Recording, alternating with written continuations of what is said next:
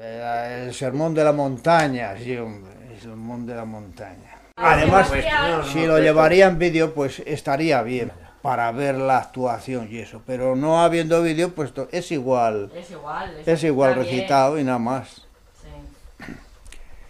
Queridas hermanas mías, mucho y muy largo es lo que tengo, lo que tengo que contaros, que se me levanta.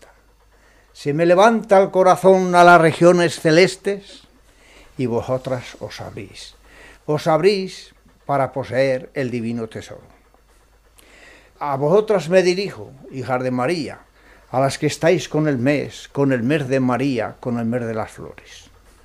La tengo tan grande, tan grande la satisfacción de veros a todas reunidas que os penetra, que os penetra hasta el mismo rincón de vuestras almas, y vosotras os abrís, os abrís para poseer el divino tesoro. Tiraos al santo y chupadle, y chupadle su divina sangre, para que con él podáis lavar toda mancha de pecado.